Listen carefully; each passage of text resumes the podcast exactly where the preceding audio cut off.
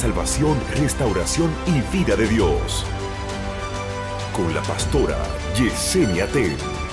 Bendiciones a todos. Aquí estamos como cada lunes en esta su serie de discipulados, de enseñanzas bíblicas en las que siempre esperamos serle de edificación y de bendición y poder colaborarles con la palabra, con la impartición de la palabra para que se conviertan en todo lo que el Señor espera que ustedes sean. Como es nuestra costumbre, vamos a iniciar este tiempo con una oración, así es que ahí donde estás, te invito a que ores con nosotros para que el Señor tome la rienda de este tiempo que vamos a tener juntos y que sea el Espíritu Santo haciendo que quede sellado dentro del corazón de cada uno de ustedes todo el pan que Él hoy ha dispuesto a hacer que llegue a nosotros. Oremos.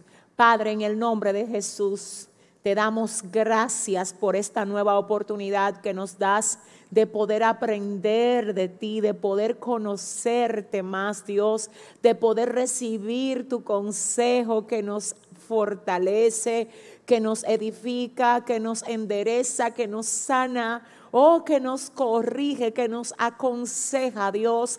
Padre, te decimos aquí estamos otra vez. Te decimos, Dios, haz lo que tú quieras hacer hoy, Señor. Háblanos como quiera, Dios. Oh Señor, aleluya, como tú desees. Oh Señor, ministra al corazón de cada uno de nosotros. Y a ti solamente a ti te vamos a dar toda la gloria, toda la honra y todo el honor. Amén y amén. Aleluya. Qué bueno. Amados, como ya saben, nosotros acabamos de iniciar una nueva serie en estos discipulados que tiene como tema artillados. En otras palabras, armados. Armados para poder permanecer firmes en medio de los tiempos armados para poder permanecer enfocados en lo que el Señor espera que nosotros nos enfoquemos en medio del tiempo difícil que nos está tocando enfrentar, pero a través del cual sabemos o más bien estamos seguros de que la provisión de Dios, de que el acompañamiento del Espíritu Santo está con cada uno de nosotros. Sin embargo, el Señor nos ha dicho que las armas de nuestra milicia no son carnales, sino que son poderosas en Dios para la destrucción de fortalezas. Amén. La semana pasada nosotros estuvimos estudiando una de estas armas, señores, y específicamente abrimos la serie hablando del ayuno. El ayuno, ¿qué es y cómo se hace el ayuno? Este estudio está completo en nuestro canal de YouTube.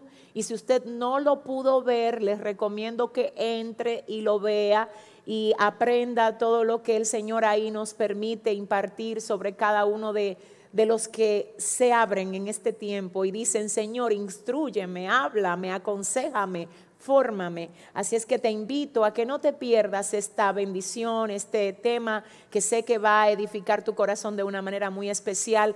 Pero hoy, para dar continuidad a la serie, nosotros vamos a desarrollar un tema igual de importante que también tiene que ver con una de las armas que la Biblia menciona que nosotros tenemos y que si tenemos y no usamos es como si no la tuviésemos, porque todo lo que usted tiene y no le saca provecho es como si usted no lo tuviera. Así es que el Señor espera que nosotros tomemos lo que Él nos ha dado, esas opciones, esas posibilidades que nosotros tenemos de armarnos, de artillarnos para salir vencedores y no vencidos de cada una de nuestras batallas. Así es que el tema de hoy, señores, es este. ¿Cómo desarrollar una vida firme de oración? ¿Cómo desarrollar una vida firme, constante de oración? Muchas personas oran por un tiempo, pero luego no permanecen orando. Muchos se emocionan y de hecho se programan para hacer algo continuo, lo hacen por algunos días o algunas semanas, pero luego no sostienen, no mantienen lo que han comenzado. Amén. Yo quiero que ustedes sepan, mis amados, que orar, orar es algo que cuando nosotros nos disponemos a hacerlo, es altamente atacado por nuestro adversario, Satanás. ¿Por qué? Porque la oración tiene poder. Y si la oración no tuviera poder, no fuera difícil hacerla. En otras palabras, la razón por la que Satanás ataca nuestra vida de oración es porque cuando nosotros entramos en una dimensión firme de orar y buscar al Señor continuamente, somos inamovibles en Dios. Somos personas que tendrán autoridad continua para no solo enfrentar las batallas que tenemos que enfrentar, sino que también podremos ser útiles en las manos del Señor para deshacer los planes de Satanás. Así es que es por esto que te tengo que decir que cuando tú oras vas a tener que ser bien intencional, vas a tener que ser bien, bien enfocado en lograr lo que te has propuesto hacer, porque una vez te encumbras en ese hábito, una vez logras alcanzar esa disciplina de oración, te vas a convertir en un cristiano modelo para todo el que te ve, amén. Y no solo esto, sino que también vas a poder tener una comunión continua con el Señor y cosas que hoy te abruman, mañana serás tú quien las vas a abrumar a cada una de esas cosas. Gloria al Señor. Pero necesitas necesitas romper el molde. Necesitas salir de la comodidad. Siempre tengo que decir, mis amados, que si tú quieres ver algo diferente, no puedes mantenerte haciendo lo mismo. Cuando tú quieras ver algo diferente, por favor entiende, por favor, que para ver algo diferente vas a tener que hacer algo distinto. Si no te gusta la cosecha que estás teniendo, cambia la siembra. Y hoy el Señor te dice, ay, rompe el molde, sal de la comodidad, así tengas que dormir menos, así tengas que usar menos el teléfono o ver menos televisión. Sal de la comodidad, de lo que tu carne te pide. a Dios, no dejes que tu carne sea quien te gobierne. Ahora, dice el Señor, es un tiempo en el que te quiero mover a nuevas cosas. Ahora te quiero transicionar a otras cosas. Quiero que me conozcas, te dice el Señor, en áreas que todavía no me has conocido. Quiero hablarte, quiero revelarte misterios, pero para que todo esto pase, iglesia, tenemos que conectarnos con el Señor, como decíamos la semana pasada, en ayuno y como vamos a decir hoy a través de este estudio, en oración. Así es que, dicho esto, quiero sin más preámbulos permitir que ustedes y nosotros aquí todos juntos observemos lo que dice el Salmo 103 en el verso 7. Y yo quisiera abrir con este primer pasaje que es el Salmo 103, versículo 7. ¿Qué dice Cristina? La palabra se lee en el nombre del Padre, del Hijo y del Espíritu Santo. Sus caminos notificó a Moisés y a los hijos de Israel sus obras. Este pasaje, quizás muchas personas dirán, ¿y qué tiene que ver este pasaje con la oración? Pues yo quiero que ustedes sepan, mis amados, algo bien interesante acá. La Biblia dice en este pasaje del Salmo 103, verso 7, que a Moisés el Señor notificó sus caminos y que al pueblo de Israel le notificó sus obras. Esto es algo bien interesante. Yo sé que muchas veces nosotros lo leemos rápido y quizás por esto no hemos podido apreciar el valor y la carga de sustancia que tiene este versículo, que es el Salmo 103, verso 7, donde la palabra dice, sus caminos notificó a Moisés y al pueblo de Israel notificó sus obras. Hay una diferencia entre conocer a Dios por sus caminos y conocer a Dios por sus obras. La razón por la que el salmista hace la aclaración de que el pueblo de Israel conoció a Dios por obras y no por caminos es precisamente la razón que nosotros necesitamos entender para saber por qué el pueblo se sentía mal cuando el Señor, por ejemplo, no le daba carne. Ellos cuando no tenían carne para comer, querían, de hecho mencionaban las carnes que se comían en Egipto.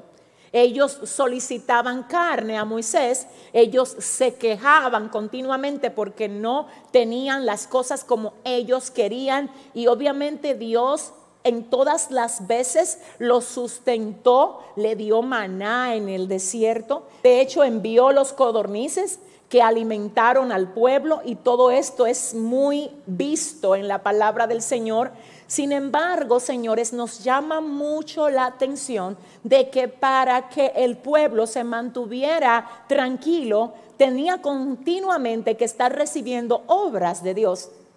Porque el pueblo conocía a Dios por obras. Pero Moisés no necesitaba obras de Dios para mantenerse conectado a Dios. Porque Moisés no conocía a Dios solo por obras, sino por los caminos de Dios. Y cuando usted conoce a Dios por sus caminos, por su carácter, por quién Él es, Él no necesita estar dándole caramelos a usted continuamente para que usted se mantenga conectado a Él. Las personas que conocen al Señor por quién Él es y no solo por lo que Él hace, no necesitan que las cosas salgan como ellos quieren que las cosas salgan, porque ellos saben que aunque las cosas no salgan como ellos esperan, Dios siempre tiene un plan mejor mejor que el de ellos, gloria al Señor. Entonces yo personalmente creo, mis amados, que nosotros como pueblo de Dios tenemos que pedirle al Señor que nos ayude a no solo servirle por las cosas que Él nos da, sino amarlo, servirle, ay Dios mío, hacer todo lo que nosotros tengamos que hacer por Él, no por lo que Él nos da, sino por quien Él es. Porque cuando nosotros aprendemos a amar y a servir a Dios por quien Él es, no será necesario, aleluya, que Él haga las cosas como nosotros queremos que la haga, sino que aunque la haga de manera diferente, nosotros diremos que se haga como tú quieras, amado Rey. Él no tendrá que estar todo el tiempo agradándonos con caramelitos, porque nosotros sabemos que aún las cosas que parecen ser negativas y dolorosas, todas Dios la está utilizando para darnos la forma que Él espera que nosotros tengamos. Es necesario que observemos esto. Sus caminos notificó a Moisés y al pueblo de Israel sus obras. Ahora usted me va a decir a mí, ¿y por qué a Moisés sus caminos? ¿Y por qué al pueblo de Israel sus obras? Si usted se fija, la Biblia dice, yo quiero que usted sepa, oiga bien, que en toda la Biblia el nombre de Moisés se menciona alrededor de 767 veces. Y muchas de esas veces hace alusión al hecho de que Moisés hablaba con el Señor cara a cara, como específicamente lo menciona el libro de Éxodo capítulo 33, verso 11. Éxodo 33, verso 11. Yo quiero que Cristina me lea esa parte del texto para que ustedes observen cómo dice el libro de Éxodo, capítulo 33, verso 11, que ciertamente Moisés hablaba con Dios cara a cara. Cristina. Y hablaba Jehová a Moisés cara a cara como hablaba cualquiera su compañero. Y él volvía al campamento, pero el joven Josué, hijo de Nun, su servidor, nunca se apartaba de en medio del tabernáculo. Muy bien, entonces hablaba Moisés con Dios cara a cara. Moisés siempre ponía la conexión, la comunión entre él y Dios como prioridad. Moisés no hacía nada si primero no se comunicaba con el Señor. Moisés no era ese líder que tomaba decisiones por el cargo que tenía o por la aceptación que tuviera en el pueblo. No, eso no era lo que movía a Moisés. Moisés era alguien que ponía su comunión con Dios como lo primero. Y siempre que tú pones a Dios como lo primero, Dios mío, Oye, algo será diferente en ti. Algo será diferente en ti. No es casual, amados, que se diga aquí a Moisés el Señor le notificó sus caminos y al pueblo de Israel sus obras. ¿Cómo tú quieres conocer al Señor? ¿Por sus caminos o por sus obras? Quiero decirte que la diferencia entre un cristiano que le aflige todo lo que le pasa y la diferencia entre uno que todo lo que le pasa lo mueve a una dimensión mayor de conexión con el Señor es el modo como conoce a Dios. Los cristianos que conocen a Dios solo por las cosas que Dios da se afligen cuando Dios no le da. Los cristianos que conocen a Dios por las obras de Dios mm, pueden ver los montes que se muevan al corazón del mar puede temblar la tierra, puede abrigar la pandemia. Y ellos dicen, Dios es nuestro amparo y es nuestra fortaleza, es nuestro pronto auxilio en la tribulación. Algo yo sé. Y es que la fidelidad de Dios hacia nosotros no siempre garantiza que las cosas saldrán como nosotros queremos, pero sí garantiza que cuando nosotros nos conectamos en comunión con el Señor, para lo que es la voluntad perfecta de Él en nosotros, aunque no la comprendamos, Él nos dará la fuerza para poder asimilarla, para poder manejarla, para poder resistirla, para poder movernos, aun cuando no entendemos exactamente qué es lo que Él está haciendo. Te tengo que decir que el hecho de que tú estés en comunión con el Señor no garantiza que tú siempre vas a entender todo lo que Él está haciendo, pero sí garantiza que aunque tú no lo entiendas, tu corazón tendrá paz.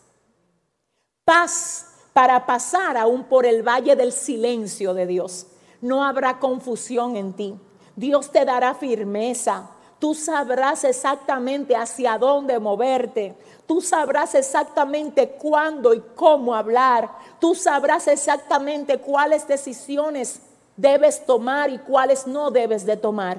Necesitas conectarte con el Señor, aleluya. Quiero continuar aquí observando, señores, cómo el hecho de orar es algo que no debería de ser una opción para ninguno de nosotros.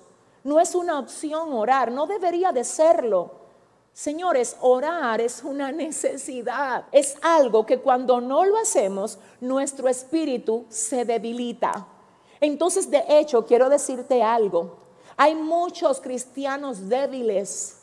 Hay muchos cristianos que están, ay Dios mío, desnutridos en el espíritu. ¿Sabes por qué? Por falta de oración. Necesitas orar. Hablo con alguien ahora que Dios use esta palabra como una palabra de alerta. Óyeme, necesitas cerrar tu oído a lo terrenal y conectar tu oído a lo que yo quiero comunicarte. Necesitas cerrar tus ojos a todo lo que se ve en lo humano para que abras tus ojos espirituales y puedas ver todo lo que yo voy a hacer en este tiempo. Alguien aquí hoy, aleluya, alguien conectado con esta transmisión tiene que saber que esta palabra viene directamente del Espíritu Santo para ti quien hoy a través de este estudio te dice, tienes que orar. No solo dependas de las oraciones que otros hacen por ti. No solo dependas de ir a la iglesia, y eso está excelente, eso es parte, y de hecho lo vamos a ver más adelante, la necesidad de congregarnos, pero el hecho de congregarnos no puede reemplazar nuestra intimidad y nuestra conexión con el Señor en oración. Necesita ser intencional y tienes que tener el tiempo de la oración como si fuera una tarea como si fuera un compromiso tan serio como el horario de tu trabajo. Como si fuera un compromiso tan serio como el horario de tú tomar las clases que tomas. Necesito que sepas que tienes que hacer un horario y tomar, Dios mío, la seriedad que esto conlleva en cuanto a darle cumplimiento a este horario. Rompe el molde, sal de la comodidad, conéctate con Dios y procura conocerlo en intimidad. Gloria al Señor. La oración no es una opción, es una necesidad.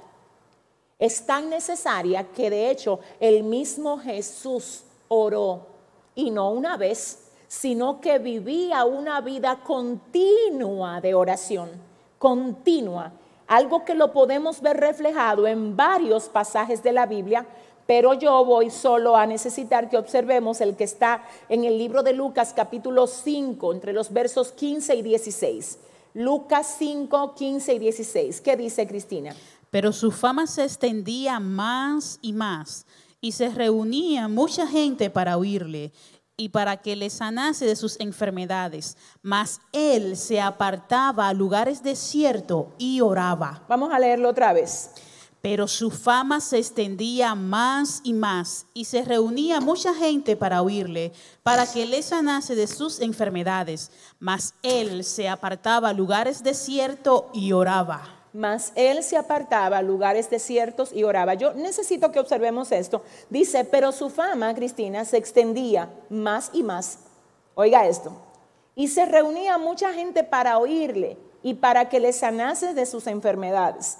Yo quiero que ustedes observen que aquí lo que Lucas nos está diciendo es que el ministerio de Cristo estaba en pleno apogeo, estaba emergiendo como una flor cuando sale del capullo. Dice aquí, su fama se extendía más y más, oh Dios mío, y se reunía mucha gente para oírle y para que le sanase de sus enfermedades. Es decir, el ministerio de Jesús iba en, en ascenso elevándose hacia arriba, tremendo.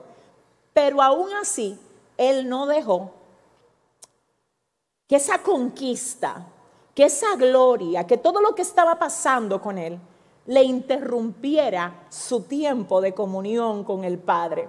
Algo, señores, que tengo que resaltar porque generalmente la gente ora cuando las cosas van mal. Pero aquí hay un modelo que presenta a Jesús no solo orando cuando las cosas van mal, sino orando cuando van bien. Orando cuando las cosas van bien, así como oramos cuando las cosas van mal. Porque nuestra oración no debe de estar condicionada a cómo van las cosas, sino que nuestra oración, oiga bien, tiene que ser firme y estable. Y no importa si el día está soleado o nublado, tenemos que orar. No importa si hay puertas abiertas o cerradas, tenemos que orar. No importa si hay gente aceptándonos o gente golpeándonos y difamándonos, tenemos que orar, tenemos que orar. La oración de nosotros no puede estar condicionada a las cosas que puedan estar pasando alrededor de nosotros. Hay personas que oran cuando todo va mal y desde que las cosas comienzan a ponerse mejor, abandonan su hábito de oración. Jesús oraba todo el tiempo. Jesús oraba todo el tiempo. Y acerca de esto, la Biblia dice que antes de él hacer lo que hacía en el día, ya el Señor se lo había revelado en su tiempo de oración. Por eso él podía andar con toda firmeza en las aldeas de Israel, sanando, libertando. Y cuando lo interceptaban los enemigos, los fariseos, los saduceos, y le preguntaban que con qué autoridad él hacía eso, dice la palabra que él decía, Dios mío, con toda firmeza, que lo que su padre le indicaba que él debía de hacer, eso él hacía. Muchos comentaristas dicen que su padre le revelaba todo lo que debía de hacer precisamente en ese tiempo de oración que él tenía, no importaba qué.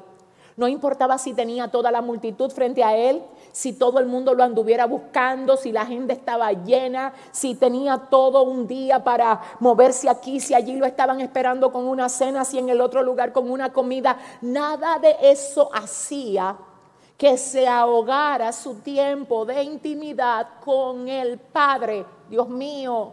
Pero a nosotros tan fácil que se nos hace mover ese compromiso, Dios mío, esa intención que hemos tenido de decir, me voy a levantar todos los días a las seis. Cualquier cosa te lo hace mover. Esa intención que tuviste de decir, voy a orar todos los días una hora de 11 a 12 de la medianoche. Oye, cualquier cosa te lo hace mover, cualquier llamada, cualquier amigo, cualquier cosa que llegue a ti como un dardo del enemigo. Hoy dice el Señor, quiero que tomes en serio tu tiempo de comunión, tu tiempo de comunión conmigo.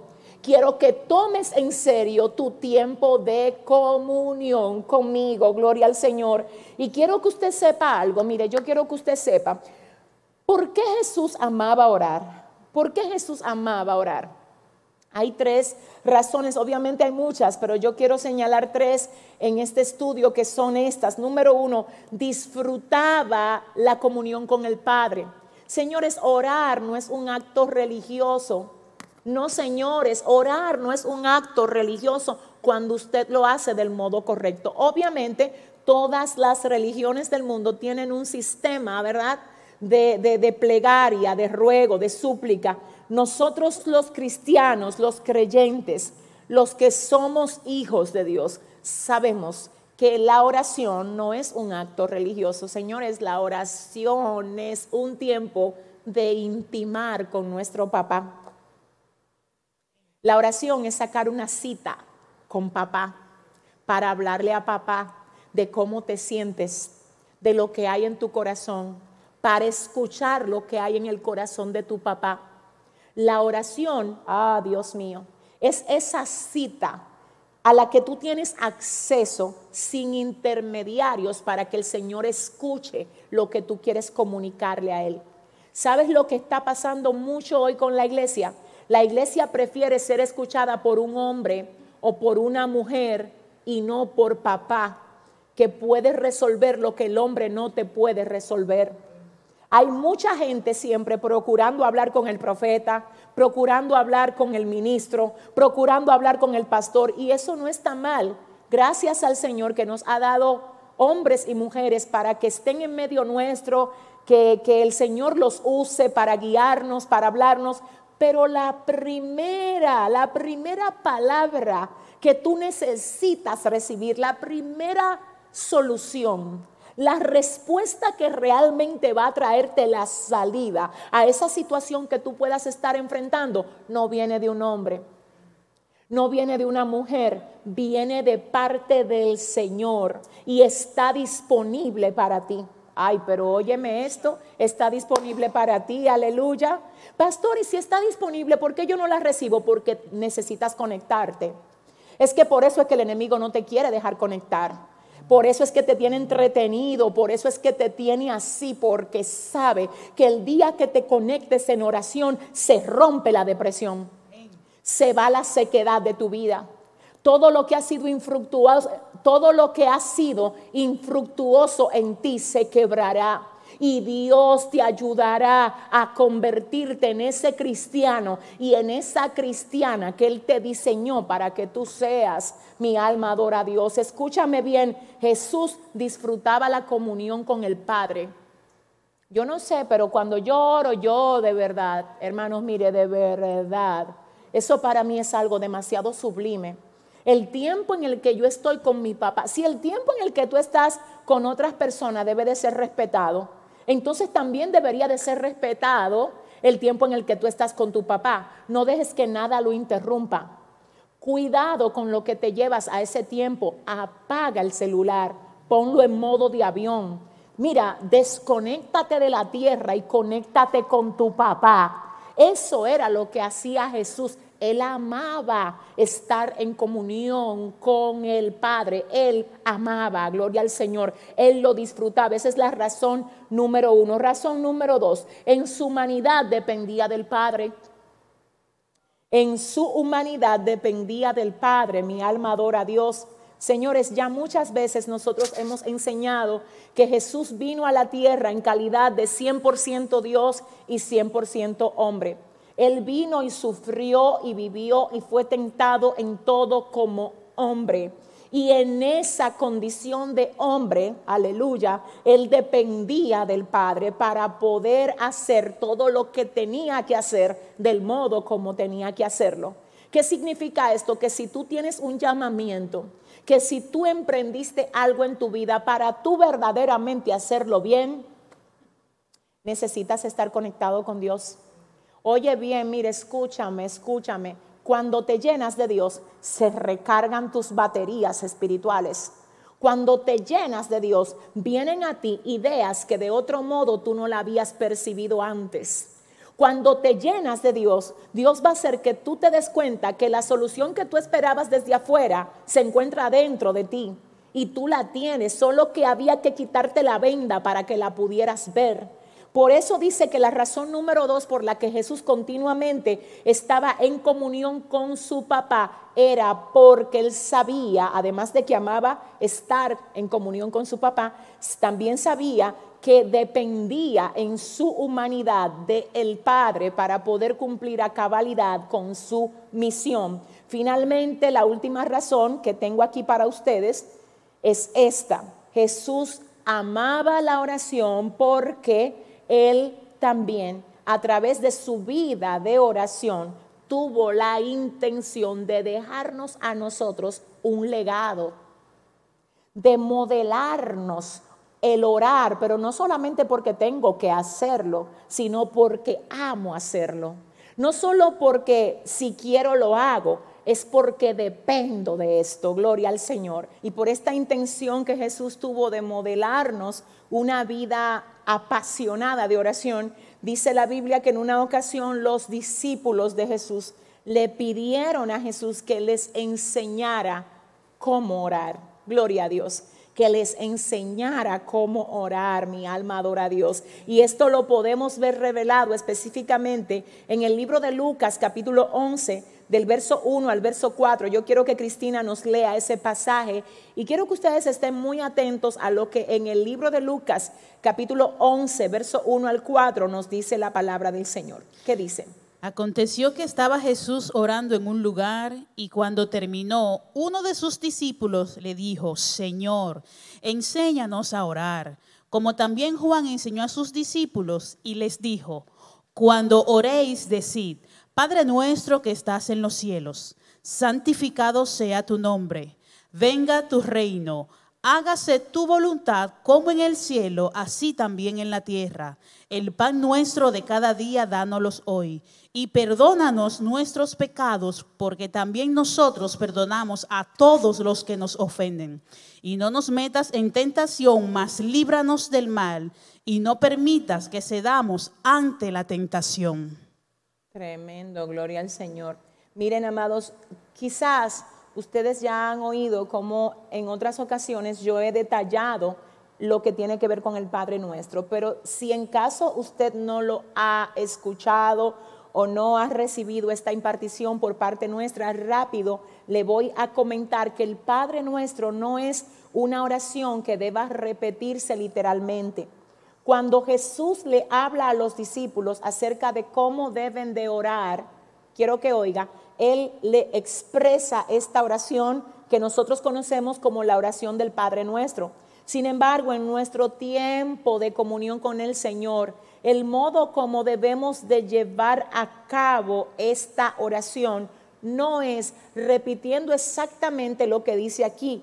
En otras palabras, no es diciendo, Padre nuestro que estás en el cielo, santificado sea tu nombre, venga tu reino. No, amados, porque ese es un modelo de oración. Y hacer solo esta oración en cada uno de nuestros momentos que apartamos para tener comunión con el Señor sería entonces caer en repetición. Y la Biblia misma condena el hecho de hacer vanas repeticiones cuando oramos, porque la oración no se trata de hacer algo repetitivo, sino algo espontáneo.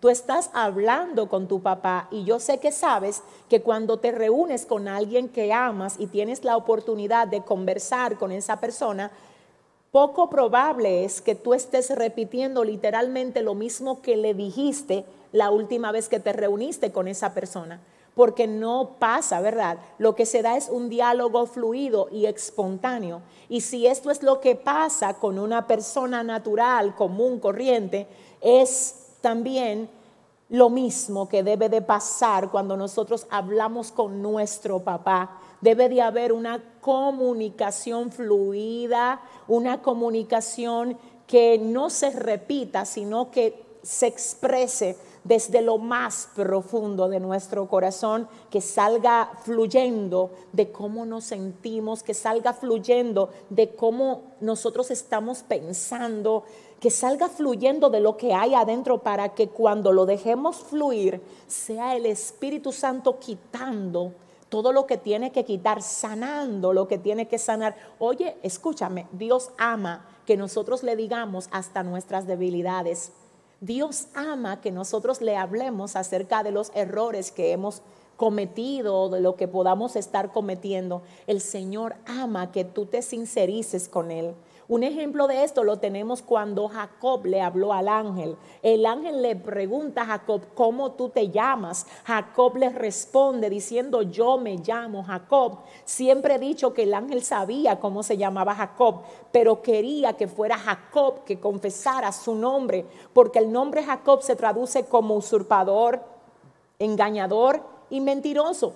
Así es que cuando el ángel, oiga bien, escucha que es el propio Jacob que lo pronuncia, con esa pronunciación Dios trae liberación a la vida de Jacob. Y es también lo que pasa con nosotros. Cuando venimos a hablar con el Señor, a tener nuestro tiempo de comunión con el Señor, Él espera que nosotros abramos nuestro corazón y le seamos sinceros y le digamos, Señor, mira, así es que estoy. Delante de ti me quito toda careta. Señor, no tengo que pretender nada. Tú me conoces, Dios. Aun si yo no te digo lo que me pasa, tú lo sabes.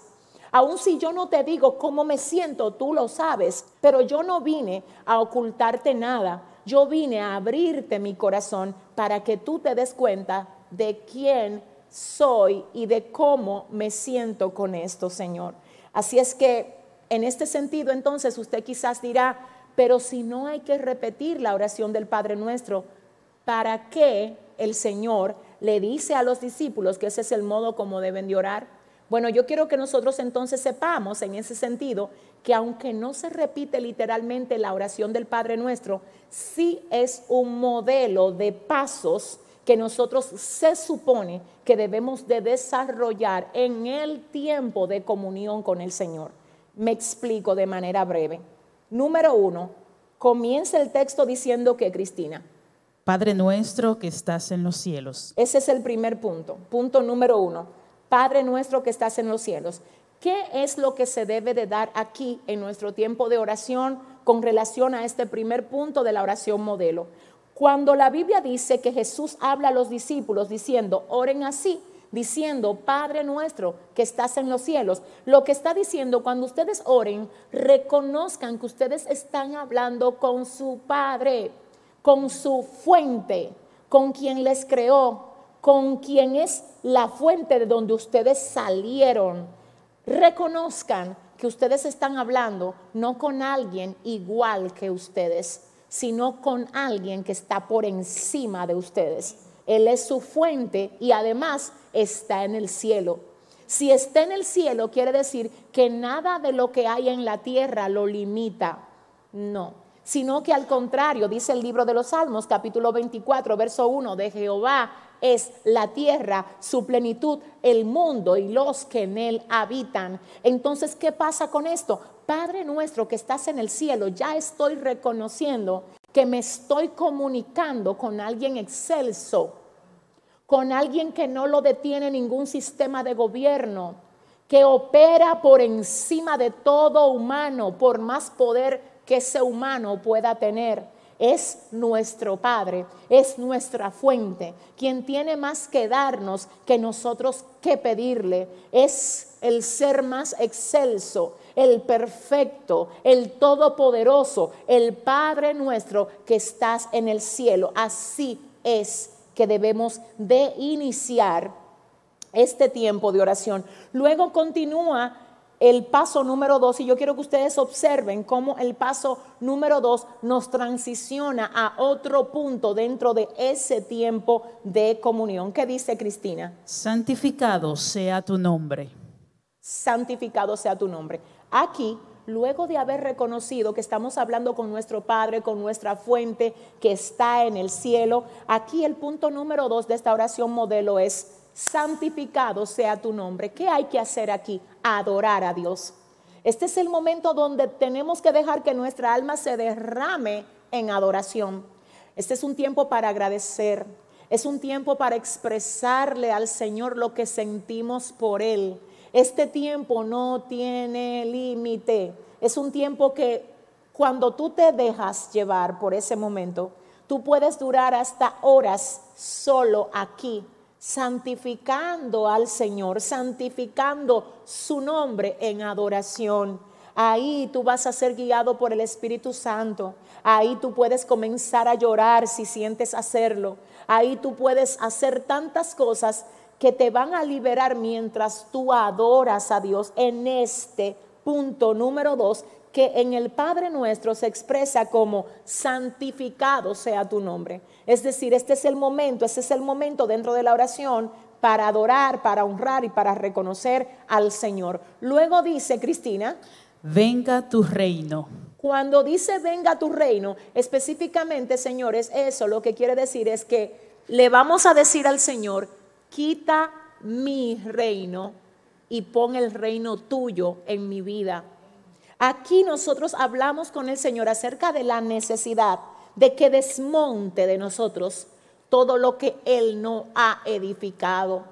Aquí es el momento donde nosotros revelamos en oración que los intereses de Dios para nosotros están por encima de los intereses nuestros para nosotros.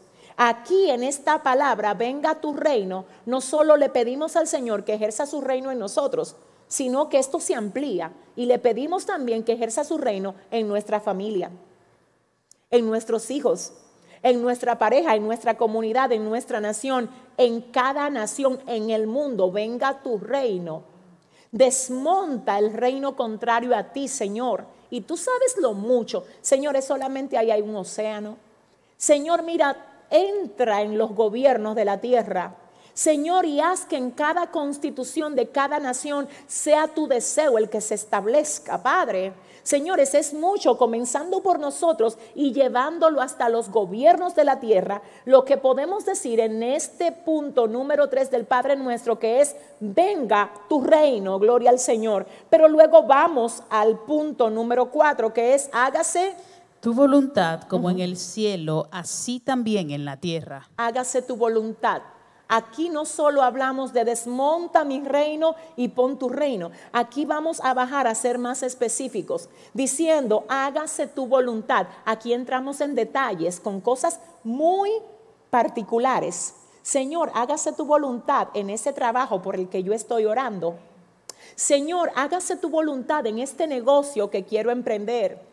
Señor, que se haga tu voluntad en esta decisión que quiero tomar con la iglesia que me has dado para que yo la dirija. Dios, que se haga tu voluntad. Ahí es más detalles que se haga tu voluntad en esto específicamente que está pasando aquí o que va a pasar allá, tu voluntad, mencionando cada acontecimiento y prohibiéndole al enemigo con la autoridad que nos ha dado el Señor de que Él se entremeta en cosas que usted le está poniendo al Señor en la mano.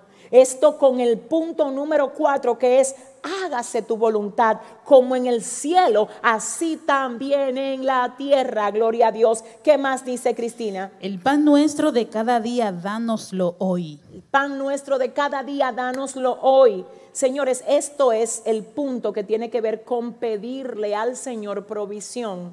Pero provisión no solo para usted, no solo para mí, no solo para sino provisión para la casa completa, para la iglesia completa, para la nación completa. Señor, mira aquellos que no tienen empleo. Señor, mira aquellos que están sin casa. Señor, mira aquellos que no tienen un techo donde recostar su cabeza. Señor, mira, Dios mío, aquellos que ahora mismo necesitan que tú le proveas, que no tienen medicina, que necesitan ver un milagro tuyo en alguna forma. Señor, glorifícate. Ay, Dios mío.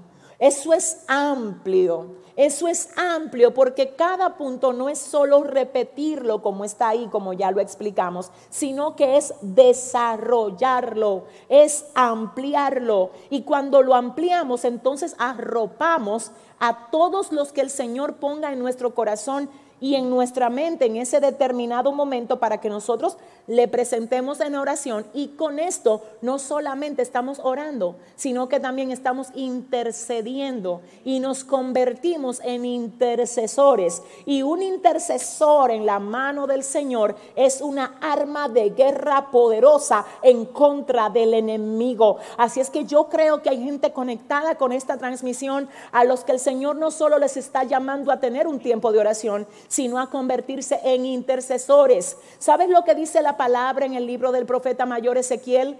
Que el Señor habla diciendo, yo anduve buscando un hombre que se parara en la brecha a favor de la tierra para que yo no la destruyese. Y dice en ese pasaje, y no lo hallé. Así es que el Señor hoy anda buscando una iglesia que se pare en la brecha, que no le importe dormir menos. Ah, para estar de rodilla clamando a favor de la tierra. El Señor hoy busca mujeres, busca hombres, busca jóvenes, busca adolescentes, busca niños que se atrevan a entender el poder de la oración y el poder que hay en el ayuno para que todo diseño contrario al de Dios caiga por tierra y sea desvanecido en el nombre poderoso de Jesús. Alguien dijo en una ocasión, lo único que hay que hacer para que el mal triunfe es que el bien se mantenga estático. Dios mío. Lo único que hay que hacer para que las tinieblas gobiernen es que la luz no se encienda. Porque desde que se encendió la luz, es que dejó de ser tinieblas porque se encendió la luz. Yo te tengo que decir, tú eres la luz del lugar donde tú estás. Y el Señor hoy te habla a ti y te dice, haz que se rompa las tinieblas en el lugar donde tú estás. Enciende la luz, conéctate conmigo, conéctate en oración para que las cosas sean diferentes. Aleluya. Y quiero que observemos el próximo punto, que es este. Y perdónanos nuestros, pecados, porque también nosotros perdonamos a todos los que nos deben. Esto está muy fuerte, señores. Aquí dice, y perdona nuestros pecados, porque también nosotros perdonamos a todos los que nos deben. De toda la oración del Padre nuestro, esta es la única parte que está condicionada. Es la única parte que tú recibes de acuerdo a cómo tú, oye bien, de acuerdo a cómo tú estés posicionado para recibir esto que tú estás solicitando. Yo quiero que volvamos a leer esto, Cristina, con mucho detalle. Y perdónanos nuestros pecados, porque también nosotros perdonamos a todos los que nos deben. Miren, aquí lo que dice es, perdona nuestros pecados. Señores, todos pecamos. Nosotros pecamos hasta con el pensamiento.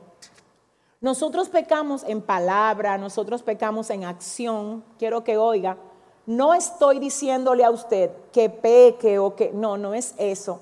No, obviamente sabemos que la Biblia dice que el que practica el pecado es del diablo. El que practica el pecado es del diablo. Ahora no somos perfectos. Estamos en un proceso de formación. De hecho, hablando de este proceso de formación, la Biblia dice en el libro de Proverbios, capítulo 4, verso 18, que la senda del justo es como la luz de la aurora que va en aumento hasta que el día es perfecto. Gloria al Señor. Y quiero que usted sepa algo. La Biblia también dice que el apóstol Pablo en una ocasión mencionó esto, estando persuadidos de esto, de que aquel que comenzó en nosotros la buena obra, Él la perfeccionará y quiero decirte que cuando digo que nos equivocamos, no estoy, no estoy incentivándote a pecar, no, porque el que practica el pecado es del diablo. Y entonces, si yo digo que los que estamos en formación en el Señor, continuamente estamos cometiendo errores, ¿a qué me refiero? No es lo mismo. No es lo mismo tú cometer errores en pensamiento, pecar de pensamiento, decir cosas que tú sabes que no debías de decir y humillarte y aprender la lección a tú por rebeldía mantenerte practicando el mismo pecado cada día pensando que tú te puedes salir con la tuya. Nosotros no estamos llamados a practicar el pecado de manera continua, estando en el mismo hoyo, porque a libertad nos ha llamado Dios. Y si a usted el Señor, luego de haberle reprendido, luego de que el Espíritu Santo le contrictó, usted se mantiene cometiendo el mismo pecado, le tengo que decir que si el Señor viene y lo encuentra así, usted está en peligro, hermano usted está en peligro. Si usted se muere sin haberse arrepentido, usted está en peligro, amado. Usted está en peligro porque el que practica el pecado es del diablo. Porque el que practica el pecado es del diablo. Ahora bien, ¿qué significa esto? Que nosotros los que pecamos porque pensamos algo que no debimos, porque dijimos algo que no estuvo correcto o porque hicimos algo que no debimos, cada día le tenemos que estar pidiendo perdón al Señor. No nos podemos acostar sin haberle pedido perdón al Señor. No nos podemos ir a la cama sin haber orado y pedirle al Señor que por favor que nos limpie, que nos santifique, que nos perdone. De hecho, el salmista decía, Señor, ¿quién podrá entender sus propios errores? Líbrame de los que me son ocultos.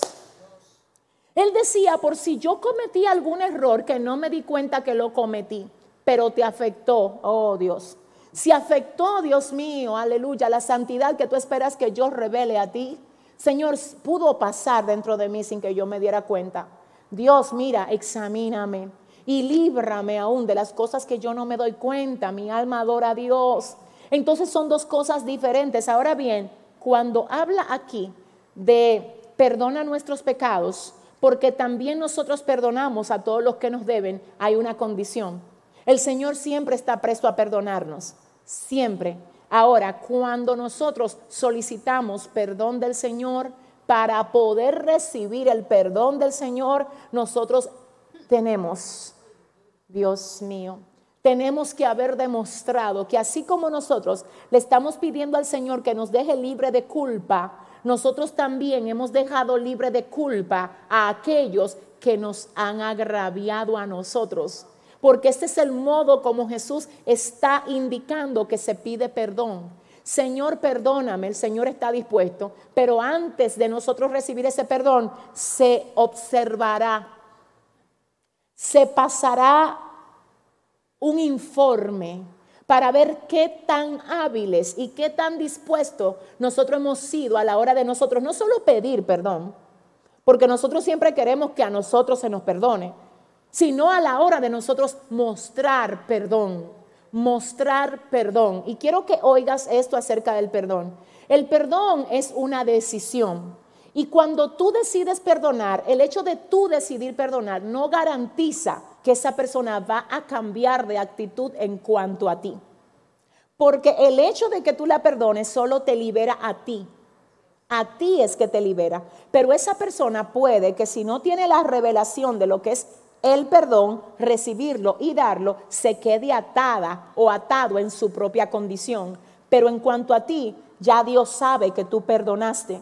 Es por eso que el perdón que tú otorgas no necesariamente cambia a la persona que tú perdonas, porque esa persona se puede quedar igual e incluso puede volverse más rebelde de lo que estaba antes, pero siempre que tú le perdones, tú quedas libre de eso tú quedas libre de eso. Mi alma adora a Dios. En ese mismo punto, el hecho de tú perdonar no implica que tú esperes a que alguien venga a pedirte perdón. Porque hay gente que nunca te va a pedir perdón a las que tú igual tienes que perdonar. Porque no se trata de si ellos vienen a pedírtelo, es que tú se lo otorgas. Tú se lo otorgas y cuando tú se lo otorgas el perdón, aunque ellos no te lo pidan, mi alma adora a Dios, tú te posicionas en la ubicación correcta para entonces tú pedir perdón al Señor y recibir perdón de parte del Señor. Mi alma adora a Dios. Entonces ya llegando a la conclusión de esta primera parte, gloria a Dios, yo quiero que ustedes observen lo próximo dentro de la oración del Padre nuestro. ¿Qué dice Cristina? Y no nos metas en tentación, mas líbranos del mal. Y no nos metas en tentación, mas líbranos del mal. Señores, miren, aquí yo quiero leer otra versión, que es la NTV, en ese mismo pasaje, que dice lo siguiente, y no permitas que cedamos ante la tentación. Recordemos que la Biblia es clara al decir que el Señor no puede ser tentado por el mal, ni Él tienta a nadie, sino que cada uno es tentado cuando de su propia concupiscencia es atraído y es seducido. Así es que lo que realmente aquí quiere decirnos el Padre nuestro es que nosotros debemos de pedirle al Señor, pedirle al Señor que nos ayude, que nos ayude a no ceder ante la tentación. Y para esto también hay una promesa, ya que el libro de Primera de Corintios capítulo 10, verso 13 dice que el Señor no nos va a permitir ser tentados más de lo que podemos soportar, sino que en cada tentación nos dará juntamente con la tentación, con la oportunidad que le da al enemigo de que nos tiente, porque Él es el tentador, el Señor con esa oportunidad que le da, porque eso sí, te tengo que decir que Dios no nos tienta, pero Él, de acuerdo a nuestra capacidad de soporte, Él permite que ciertas tentaciones lleguen a nosotros por medio de la intención que tenga el tentador. Y te voy a decir cómo te voy a probar eso. El libro de Mateo capítulo 4 dice lo siguiente, que Jesús fue llevado por el Espíritu al desierto para ser tentado por el diablo. En otras palabras, oye bien, Jesús no fue tentado por Dios el Padre ni por el Espíritu Santo, no, sino que el Espíritu Santo lo llevó al desierto para ser tentado por el diablo. En otras palabras, se le proveyó al enemigo la oportunidad de tentarlo, pero nunca por encima de la capacidad que el Señor nos ha dado para ser tentado, una tentación llegará a nosotros. Eso no va a pasar, mi amor. Eso no va a pasar. Sino que con cada tentación, además de que el Señor está garantizando que si llegó a ti, es la muestra de que ya tú estás capacitado para resistirla. También, además de haberte dado la resistencia para resistirla, valga la redundancia, te dará la salida. Te dará la salida. Porque a esto se refiere el apóstol Pablo cuando dice, que cuando el Señor permite que seamos tentados, juntamente con la tentación nos dará la salida para que podamos salir victoriosos de cualquiera que sea el ataque. Mis amados, hemos llegado al final de este tiempo. De verdad que me hubiese gustado poder continuar. Es obvio que no terminamos el estudio, pero sabemos que Aquí hay que ser prudentes, ¿verdad? Con, las transmisiones y demás. La próxima semana vamos a continuar aprendiendo acerca de cómo perseverar en la oración, cómo poder permanecer firmes en esa disciplina de oración continuamente, sin fluctuar, sin desmayar, sin cambiar, sin variar. Así es que siga conectado con estos discipulados que nosotros siempre presentamos al Señor para que sean usados por el Espíritu Santo para formarles, para fortalecerles, para instruirles y para guiarles en todo lo que sabemos que el Señor ha preparado para cada uno de ustedes. Damos gracias a Dios por su sintonía y queremos cerrar este tiempo con una oración. Padre, gracias Dios. Gracias Señor, gracias porque tú has estado con nosotros en el día de hoy. A ti te damos toda la gloria, toda la honra y todo el honor, porque hoy nos has hablado al corazón, hoy has edificado nuestro espíritu, Dios. Ayúdanos Ayúdanos a vivir en comunión contigo, Padre. Ayúdanos. Danos la fuerza, danos la entereza de carácter. Dios, ayúdanos a ser hombres y mujeres de disciplina, de alcance en ti, Padre, sin fluctuar, sin desmayar, para que haciendo cosas diferentes podamos entonces ver cosas distintas en tu nombre y para la gloria tuya, mi Dios. Amén y amén. Gloria al Señor. Gracias por estar conectados con nosotros. El próximo miércoles es nuestra próxima cita. Igual también estaremos conectados con todos ustedes el domingo en nuestros dos servicios, uno a las 9 de la mañana y el otro a las 11.30 de la mañana. Gracias por ser parte de nosotros. Muchas bendiciones. Bye bye.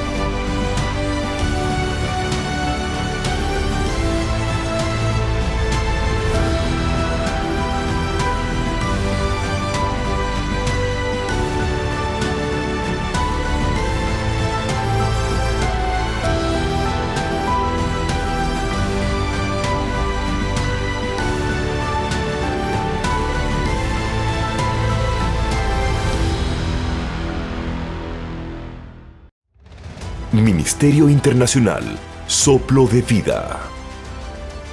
Con la pastora Yesenia Ten.